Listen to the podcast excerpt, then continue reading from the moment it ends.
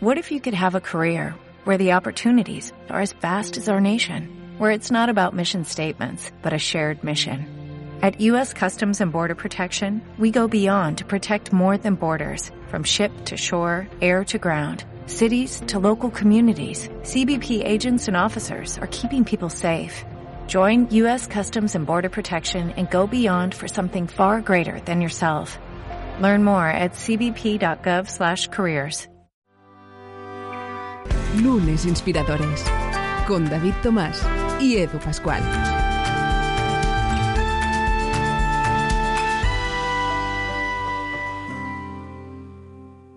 ¿Qué tal? Bienvenidos a Lunes Inspiradores. Hoy en un eh, nuevo capítulo donde descubriremos a ser felices pero de forma eficiente. Esto es algo que qui- quizá no nos hemos planteado jamás. Se nos pide eficiencia en muchos ámbitos de nuestra vida, pero no en la de ser felices. Y hoy nos planteamos eso, un tema sin duda más que relevante, gracias también al libro que nos presenta nuestro invitado de hoy. Felicidad eficiente, el poder de humanizar tu trabajo. No podría estar más de acuerdo con esa afirmación. Antonio Rodríguez, ¿cómo estás? Bienvenido. Bueno, Edu, eh, David, muchas gracias por recibirme en vuestro programa. Estoy muy bien, estoy muy contento de estar, de estar aquí y pertenecer ahora al maravilloso elenco de invitados que habéis tenido. Oye, qué maravilla. Y aparte, hay algo a destacar, es la, la sonrisa, la sonrisa de nuestro invitado de hoy. Yo creo que, que conviene, conviene eh, disfrutarla porque se, se engancha. Lo ves sonreír, te sonríes tú. Por lo tanto, también me sirve para deciros que vayáis a YouTube a, a ver este contenido. Si lo estáis haciendo ya, suscribiros. David Tomás, ¿cómo estás? Bienvenido. Pues muy bien, oye, hoy muy, me siento muy eficiente hoy, ¿verdad? ya nos, queda- nos quedan energías, David, para ser eficientes en, en otras cosas de la vida o no, no sé. ¿eh? Quedan, nos quedan. De vez en cuando hay que parar, hay que parar, así que Sí, también iremos parando de vez en cuando. Pero sí, sí, sí, por supuesto que sí. Desde luego. Pues oye, ah, antes de entrar en materia, antes de descubrir esos eh, lunes de nuestro invitado de hoy, eh, por favor, planteanos un reto líder, David. Venga, vamos a por el reto líder 40 del año, ¿eh? O sea, ¡Wow! aquí vamos, vamos sumando los retos líderes, ¿eh? Fíjate que es unos. Mira, vamos con el reto líder de esta semana. Yo que me dedico al marketing, ¿no? A toda esta parte digital, eh, sigo las marcas, ¿no? Y, y de hecho yo tenía en su momento la camiseta, Adidas sacó un eh, famoso lema que era Impossible is nothing. No sé si lo recuerdas, Edu. sí, Desde ¿no? luego, desde luego, sí. Y luego tenemos a Marco Aurelio que decía que si es humanamente posible, tú también puedes lograrlo. ¿no? Esto ya lo decía, fíjate, hace más de 2000 Claro. años Marco Aurelio. Menudo marketer estaba hecho, Marco Aurelio. ¿eh? Este sí. Hombre, hay que decir que sus meditaciones se han vendido bastante, ¿eh? O sea ¿Ves? que, que- si lo hubiera sabido, seguiría vivo para cobrar de su uso. Pues el reto tiene que ver con estas dos afirmaciones, con este eslogan y esta afirmación, y es que esta semana no te permitas decir que algo es imposible para ti. En lugar de preguntarte por qué no puedes conseguirlo, pregúntate quién lo ha logrado y qué puedes aprender de esa persona. Ese es el reto líder de esta semana. No podemos decir esto es imposible. Qué bueno, oye, me encanta, me encanta, de verdad que me encanta. Es que ya sé que soy pesado, lo digo en cada capítulo, pero es que es verdad, esto del reto líder es una maravilla y es algo que sin duda tiene que impacta, y genera mucho impacto porque lo compartís en redes, le comentáis a David y David está agradecido, no lo siguiente. Y la verdad es que el reto líder de hoy, en el no plantearse que, oye, que nada es imposible, yo creo que es, es, eh, es importante, más que nada porque implica que uno se esfuerce en conseguirlo al menos y todo el trayecto que eso supone, que es evidentemente pues una serie de aprendizajes maravillosos. Como nuestro invitado de hoy, que un día se planteó, evidentemente, dije, oye, no, nada es imposible, puedo escribir un libro que no es para nada tarea fácil, y lo consiguió. Y hoy pues tenemos ocasión de, de descubrirlo junto, junto a él. Pero antes, Antonio Rodríguez, por favor, ¿qué es para ti un lunes? Un lunes, Edu.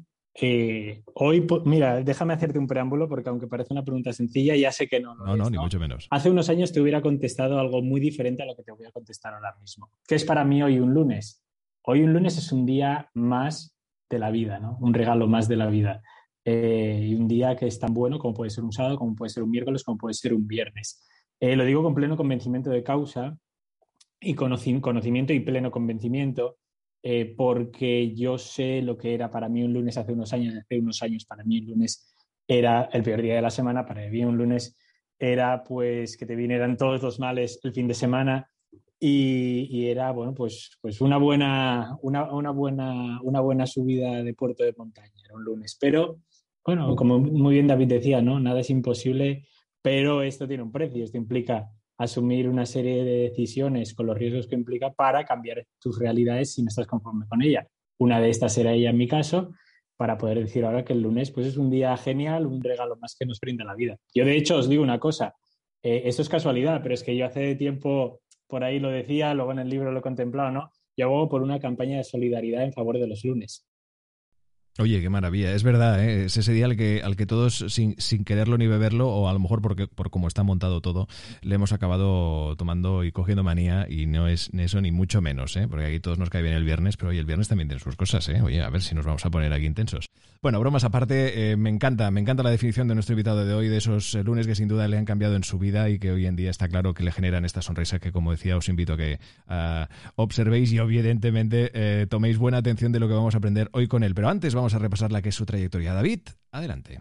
Pues claro, vamos a, ver un poco tu evolución profesional. Yo con Antonio coincidimos hace ya unos años ¿eh? en alguno de estos saraos eh, hablando de felicidad y, y, empresa, ¿no? Yo en mi caso contando pues nuestra experiencia en CiberClick y en tu caso explicando lo que era o lo que es ya Efficient Happiness, ¿no? Cómo ayudáis a las empresas a transformarse para crear pues mejores relaciones, mejores eh, también resultados, ¿no? También ser capaces de ver que esto no es una no es un nice to have, sino que es una apuesta eh, con sentido y con retorno. Eh, a nosotros nos gusta empezar siempre conociendo pues cuáles fueron tus valores, cómo te educaron tu familia, pues qué tipo de prioridades tenías tú en la vida. Y hay un tema que también me gustaría que nos lo cuentes, ¿no? Que tú estudiaste Derecho, ¿no? Y luego te has reinventado, has cambiado. Pero yo suele ser el ejemplo que doy muchas veces en algunas charlas. Digo, mira, se da mucho el caso de que hay una persona que estudia Derecho, pues porque su padre o su madre son abogados, su abuelo o su abuela eran abogados, y claro, al final te ves forzado a ser abogado, ¿no? Y, llega un momento que te das cuenta eh, que no quieres ser abogado. Y bueno, hay gente que se da cuenta a los 40, a los 50 en una crisis. Cuéntanos si fue tu caso también. Tú por lo menos te diste cuenta mucho antes, ¿no? Yo, me, yo, yo, mira, yo el cambio lo di con 28 años y ahora tengo 33, recién cumplido, hace una semanita. Entonces, pues sí, yo me di cuenta, fue en el 2018, tenía 28 años, sí, vamos. Entonces, sí, efectivamente, yo empiezo, yo estudio, bueno, primero empezando por lo primero que apuntabas, David. Tema de valores, tema de educación, cómo he crecido. Long story short, o sea, yo al final nazco en una familia de clase media española de Barcelona, nada destacable en ese sentido. Mi padre es abogado, mi madre, pues luego, bueno, pues eh, muchos años trabajó en su juventud, muchos años sin trabajar para criarnos, luego trabajado con mi padre también en el despacho, ¿no? Eh, un despacho familiar, un despacho pequeño. Y entonces los valores que he tenido son, son los valores tradicionales, yo creo, por estándar que, que, que tenemos pues las personas de, de mi generación. ¿no? no es que haya nada, nada destacable, ¿no? Eh, sí que es verdad que yo siempre he tenido una visión un tanto peculiar hasta el punto que ya desde la adolescencia mi madre me decía una expresión que con los años pues me he reído bastante, que es que yo siempre he tenido muchos pájaros en la cabeza. Por aquello de tener ideas locas eh, y ese nada es imposible, ¿no? Que tú, que tú señalabas quitando a Marco Aurelio. Eh, pues bueno, eso no sé, no sé de dónde me viene, no, no te puedo decir, David, de dónde me viene. Quizás desde un punto de vista soñador que siempre he tenido, ¿no? Bien, eh, efectivamente, yo estudio Derecho.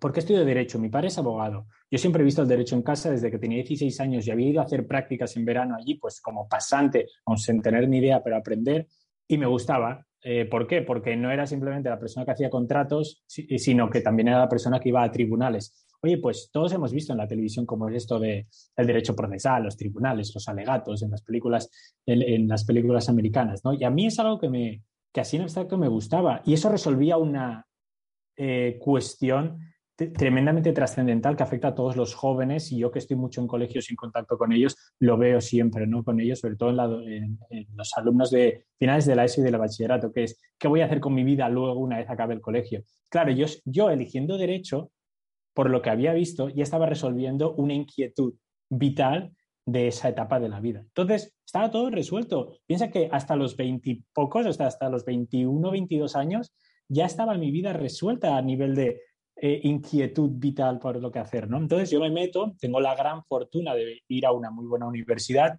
como es ESADE, en ese momento se podía, se podía afrontar, o sea, fantástico, ¿no? me gusta el derecho, eh, ejerzo, o sea, estudio, acabo la carrera en tiempo y forma, empiezo a trabajar, me voy a Viena a trabajar porque año 2012 me licencio, crisis absoluta económica, luego en Viena me llaman para trabajar en uno de los principales bufetes de abogados en Barcelona, eh, antes había estado haciendo prácticas en otro de los importantes de Barcelona. Entonces empiezo a trabajar. Y cuando estoy trabajando, entonces allí ya llevo un tiempo y me doy cuenta de que esto no es lo que yo esperaba sentir cuando estuviera aquí. Y aquí es, pum, aquí es el primer momento de crisis. Digo, bueno, pasa el tiempo, pasa el tiempo y digo, oye, ¿realmente esto es lo tú te ves haciendo esto el resto de años de tu vida eh, en el ámbito profesional con todo el tiempo que, que te ocupa? Y ahí, ¡buah! Se te abre un pozo de oscuridad que dices, madre de mi vida. Pues todas esas dudas existenciales que yo creía haber tenido resueltas durante los años anteriores, es cuando de repente me digo, madre de Dios, ¿qué hago con mi vida? Tuve la gran fortuna de, no, no, sé si preguntabais algo, perdonad. Sí, iba a preguntarte yo, Antonio, ¿no? Era que estabas hablando y me recordaba Totalmente, porque además por edad estáis alineados al personaje de mi libro Diario de un Millennial, mm. a Mateo, ¿no? Porque a Mateo. es muy, muy parecida a la historia. Y te quería preguntar, ¿qué es lo que te desilusionaba? Es decir, ¿qué es lo que te desencantaba del trabajo? Bueno, eh, eh, a ver, hay, dos temas. A, ver, un tema externo y un tema interno, que todos estos son los que con los años ya he podido autoanalizarme y poder comprender su, su porqué ¿no? y su justificación. El tema externo, que quizás tiene un peso menos importante para la toma de decisiones, aunque lo tiene, en cierto modo, es el tipo de ambiente de trabajo en el que yo me muevo, el tipo de costumbres que hay en este sector.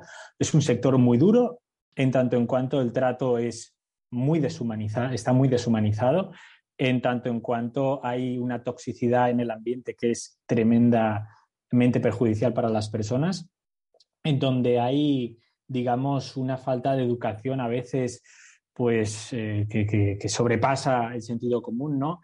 Entonces, también hay un, ánimo de, ostras, qué porquería tener que venir a trabajar siempre lo mismo, ¿no? Yo me he movido en estos entornos también y entonces ese discurso externo, lo he resumido mucho, ¿no? Tampoco me quiero alargar, pero ese discurso externo es verdad que eso va haciendo mella. Pero eso no es suficientemente importante, David, porque al final lo que tú puedes hacer es cambiarte de lugar de trabajo o cambiarte, pero ya no, pero, pero cuando ya ves que es un sistema, un sector que lo digo abiertamente y no se me caen los anillos al suelo, está muy podrido en ese sentido, pues bueno, en fin, hay que hacer, ahí tiene que empezar un cambio grande, ¿no? Que aún cuesta, y te lo digo también por experiencia, pero bueno, poco a poco se, logrará. ¿Qué es lo relevante? Lo relevante es lo interno. Dime, David, dime. No, te voy a decir que ahí tienes un reto, ¿eh? Ayudar a todo el sector de la abogacía. el problema es la voluntad de querer ser ayudado. Claro. Ahí está que lo hemos intentado, ¿eh? Ahora estamos trabajando en otros retos, en otros sectores, y así queréis, luego, luego hablamos, pero el problema grande es ese, David. Entonces, claro, no quieren ser ayudados. Pero ¿qué es lo que... Antonio, te voy a decir que aquí probablemente sea un tema generacional, ¿no? Es decir, que hables con gente de tu edad más joven, lo tienen muy claro, ¿no? Pero probablemente alguien que sea un abogado pues de 40, 50, 60, que ha tenido eh, este entorno siempre, le va a costar más cambiar. Dice, bueno, ya, ya estoy hecho a este entorno, ¿no? ¿Por qué cambiarlo?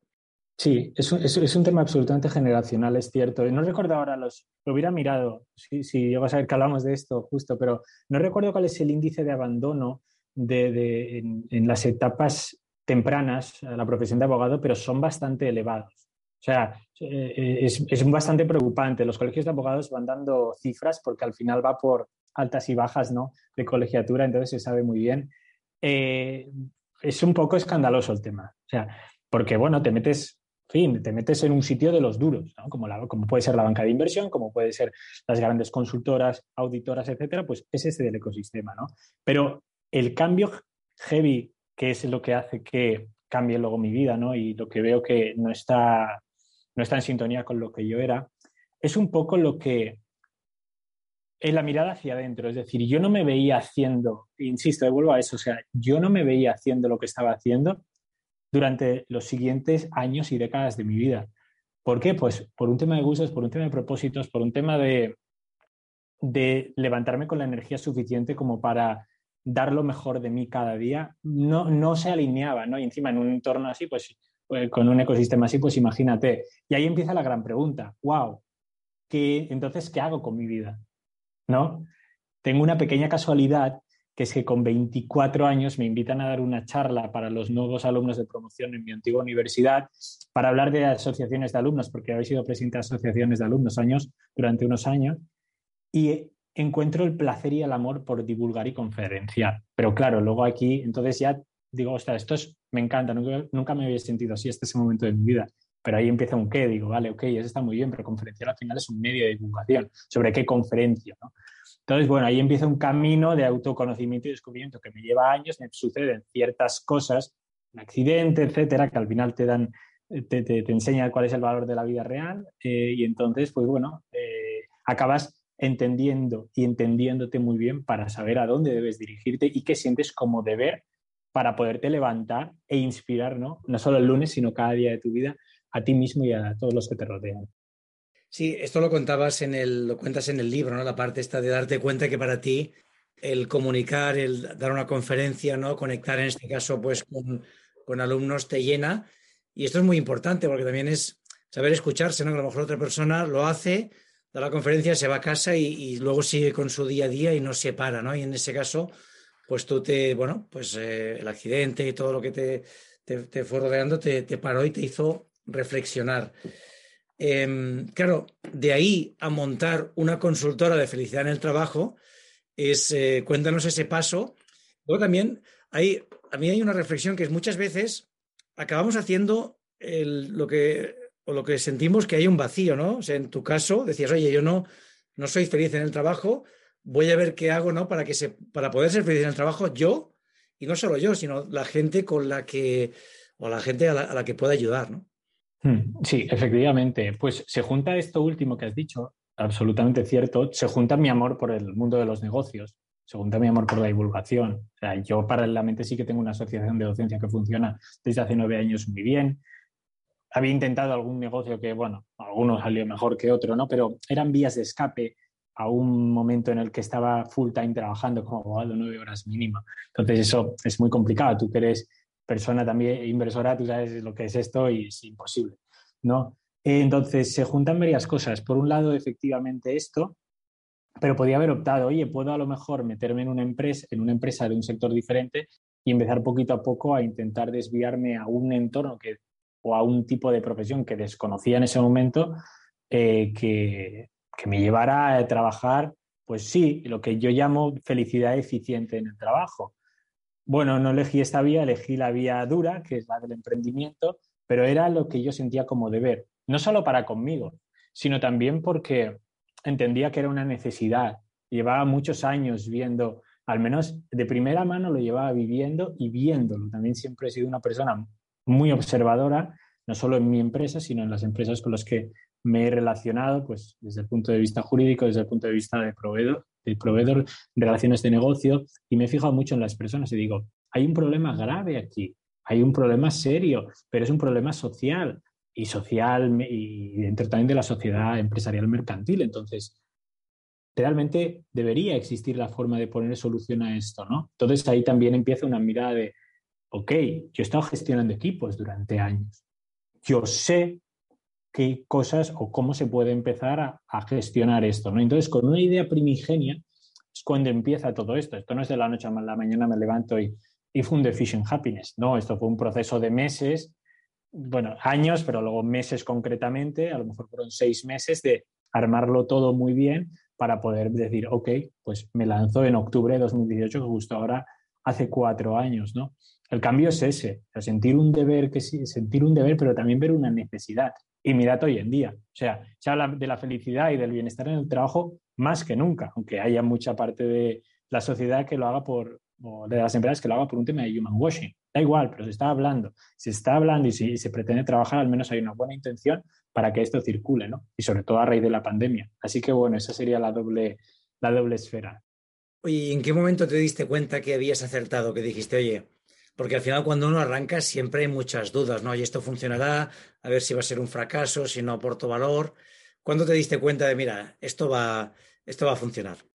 Bueno, eh, te, lo contestaré de dos maneras. La primera es a nivel personal, luego te hablo de a nivel de negocio, ¿okay? pues ahí vayamos por delante, pero a nivel personal me di cuenta de forma, pues durante las los primeros meses ya, primeros meses si empieza en octubre, o sea, antes de final de año, ¿no? a lo mejor pocas semanas después y tal.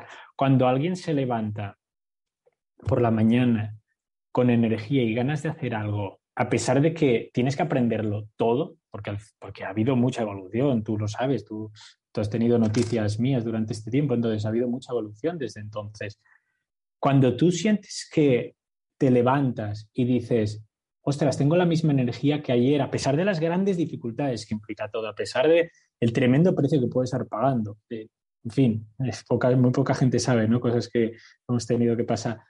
Pero a pesar de eso, si sigues teniendo esa energía y sigues sintiendo lo mismo que el primer día y ese entusiasmo, eso ya es un buen síntoma, ¿no? Pero bueno, como de entusiasmo tampoco vivimos, ahora me voy a la parte monetaria.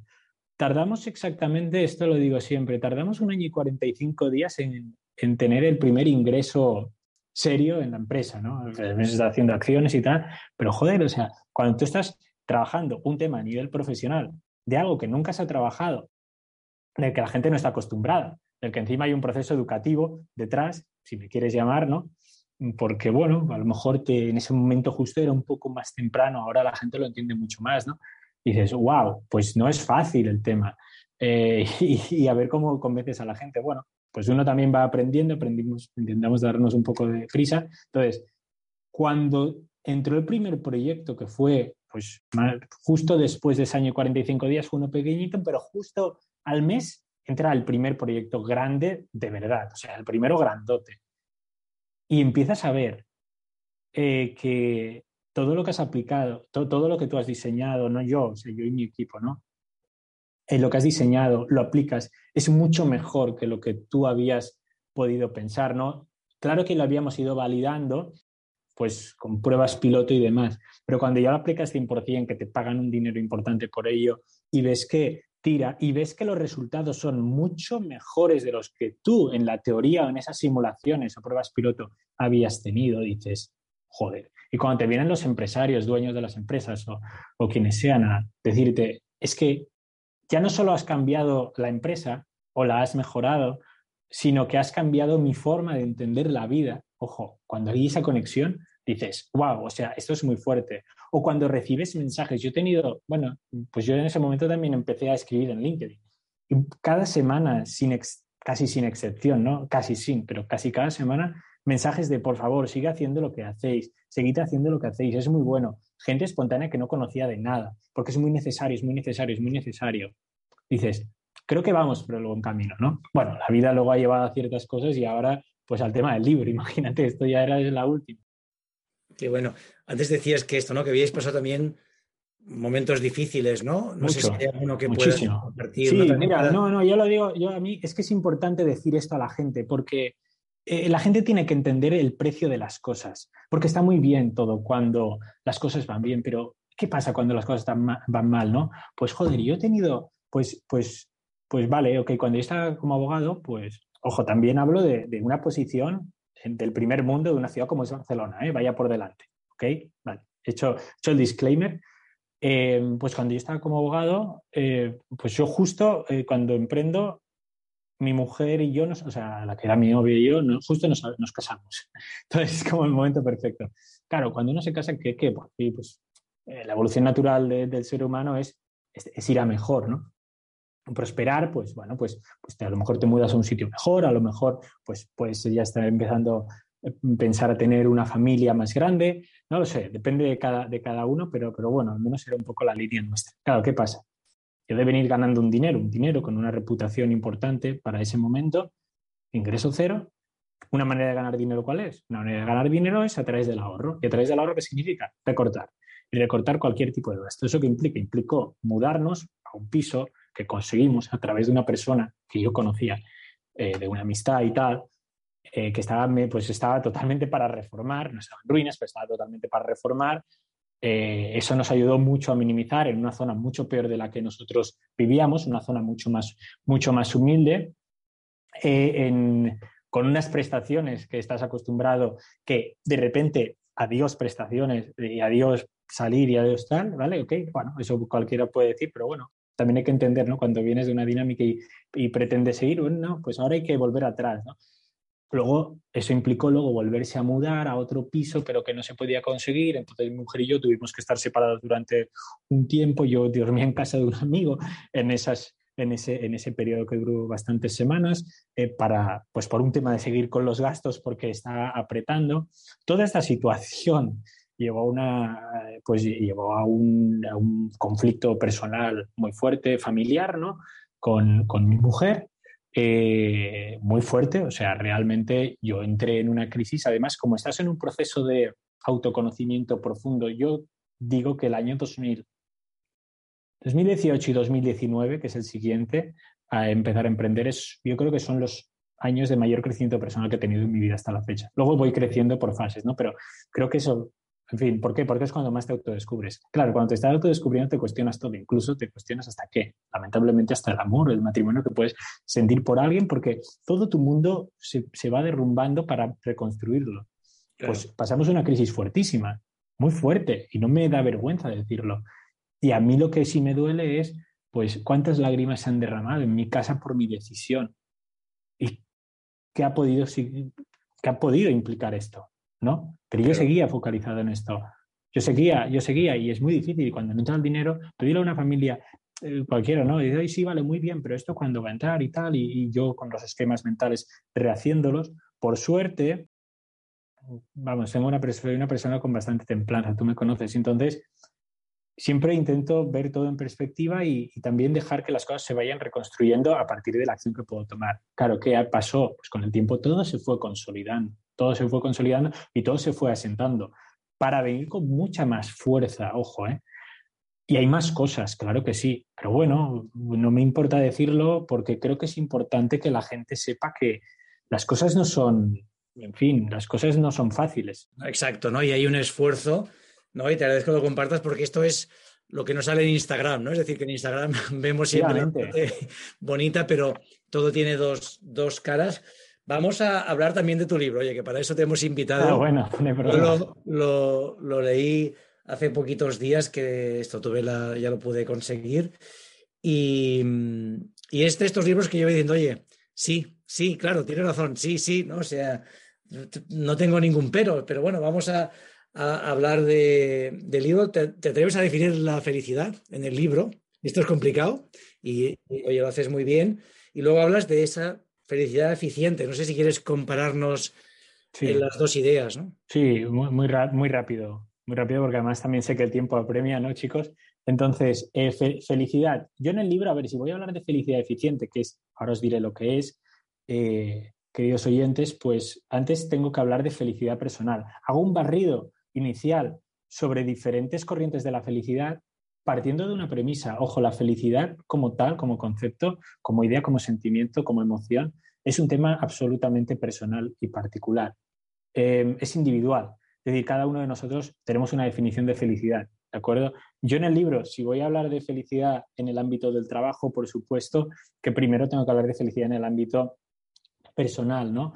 Em, y yo me mojo, porque yo lo he trabajado mucho, lo he meditado mucho, ese proceso de cambio además me ayudó mucho a sentar todo esto y yo me mojo. Claro que me mojo, ¿cómo no me voy a mojar es en mi libro, no?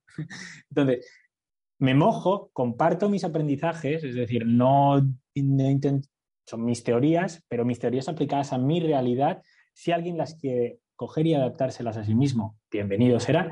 Si no le gusta, no comparte algo fantástico, que que le pueda servir algún punto de inspiración y si no bien, ¿no?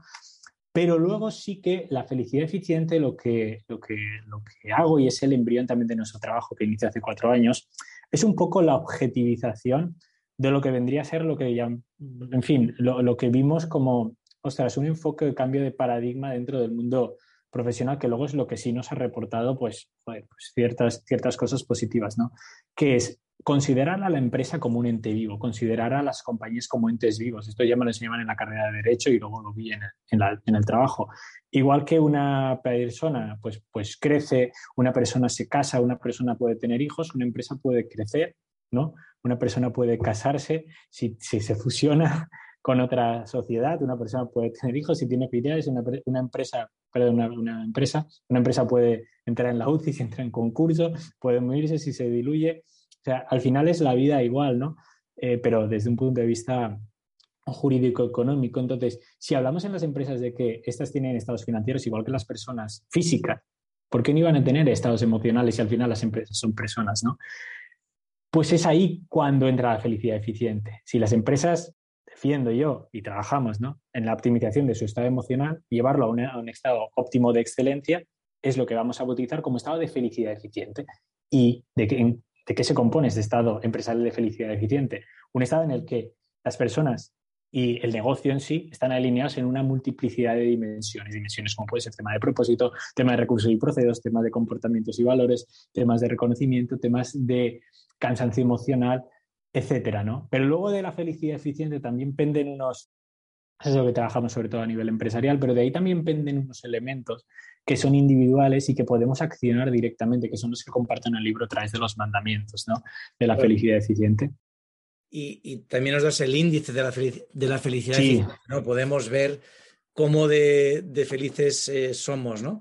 Hablas también, me gustó mucho el tema de las tres P's, ¿no? Alrededor de, la felicidad. No sé si las quieres compartir. Sí, las, las, tres, las tres P's, eso, eso, eso está en el ámbito de, parte de la felicidad personal. Las tres P's es positividad, eh, perseverancia y paciencia. Al final, tú necesitas, ¿por qué? voy, a, voy, a, voy a decir esta es la felicidad, lo que catalogo como felicidad, felicidad macro, ¿no? Que es muy aristotélica, por cierto, eh, o totalmente, casi totalmente en consonancia con Aristóteles. Pues eh, yo la felicidad la divido en tres grados. La micro son esos momentos de felicidad que los tenemos diariamente, pero que nos pasa desapercibido.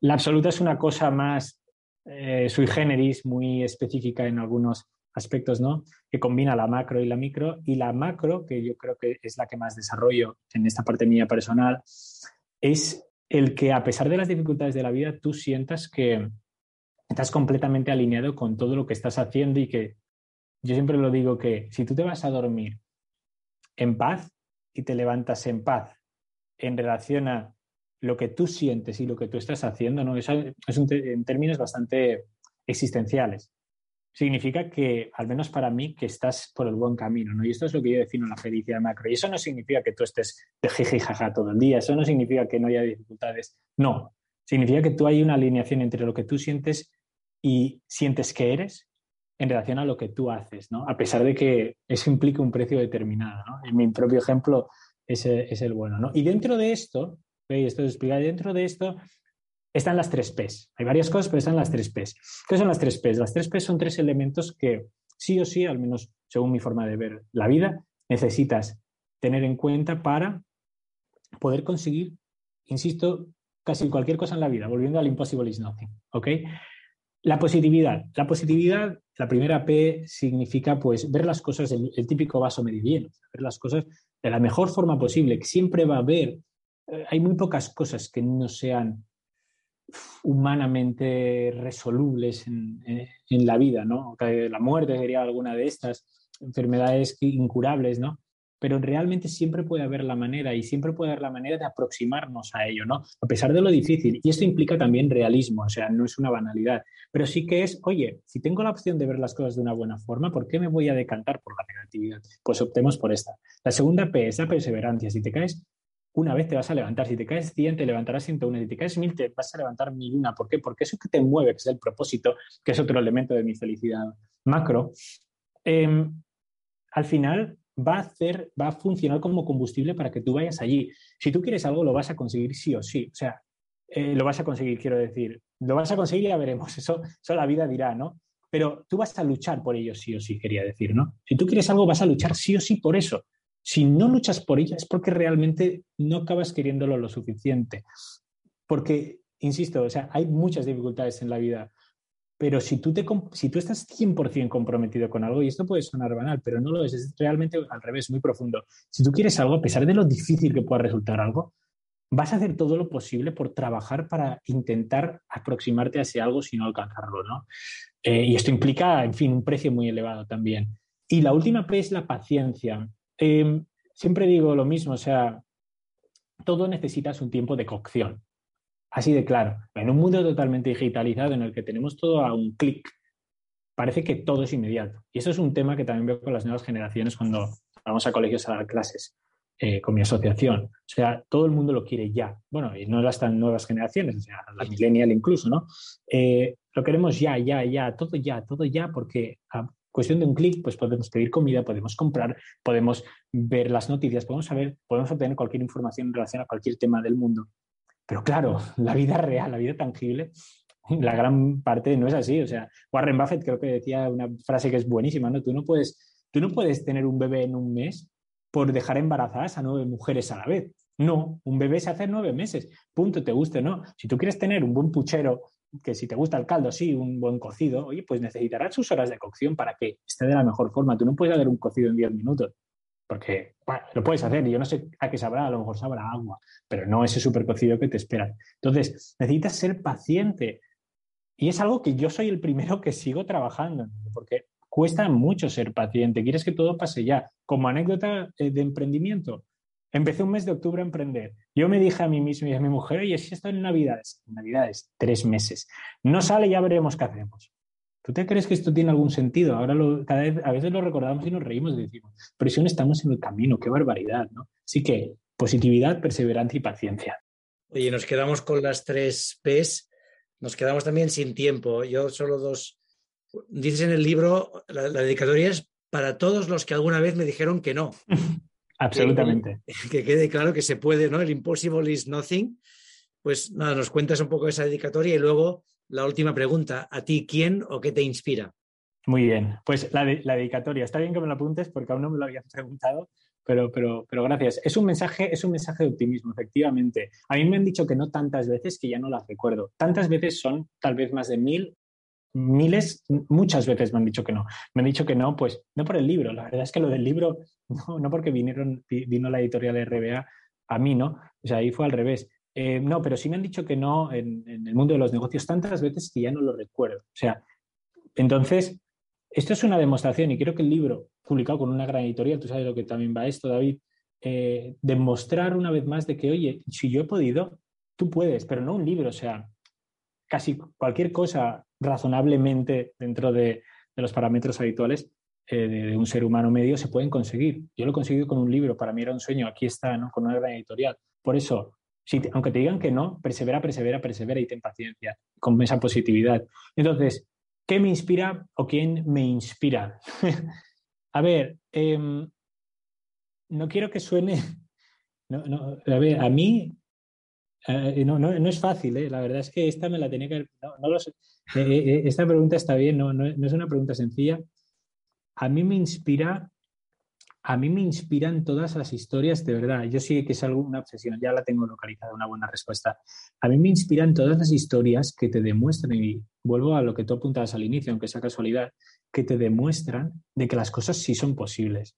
Me inspiran todas las historias que salen de los esquemas, y no me refiero a grandes historias de éxito empresarial, que por supuesto también, sino a historias en, cualquier, en cualquier ámbito, familias que pueden tirar adelante. No, o sea, a mí esto, a mí esto es lo que, lo que me inspira.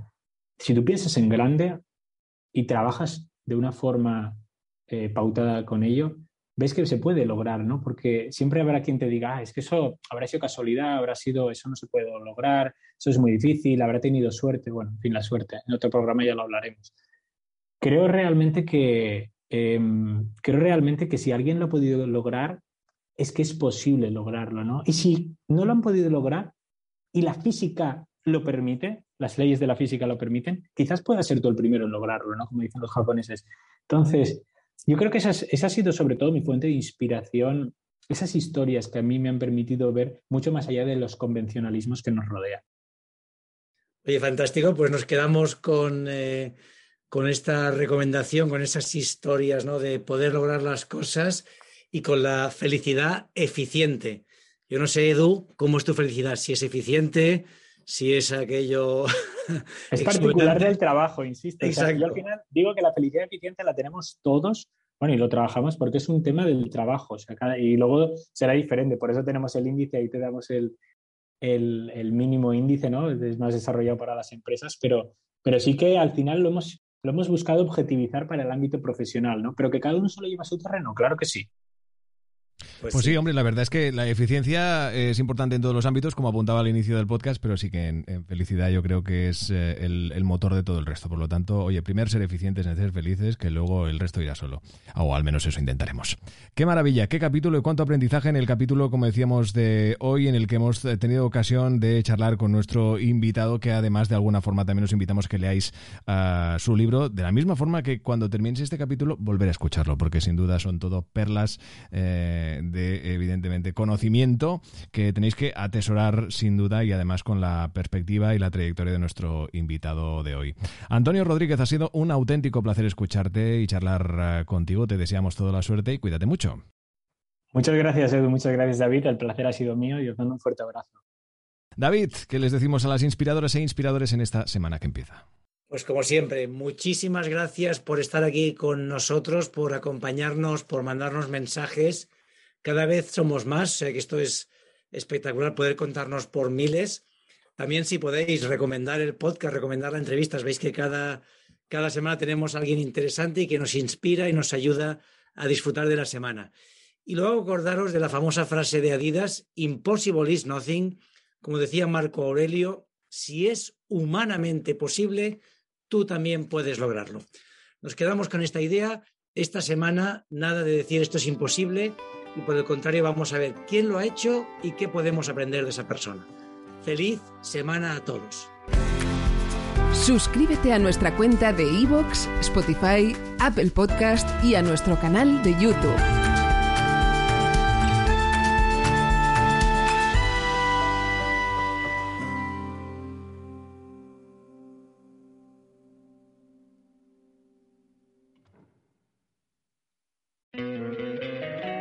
Encantaría tener 100 dólares extra en tu bolsillo?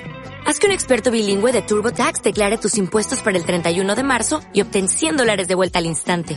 Porque no importa cuáles hayan sido tus logros del año pasado, TurboTax hace que cuenten. Obtén 100 dólares de vuelta y tus impuestos con 100% de precisión. Solo con Intuit TurboTax.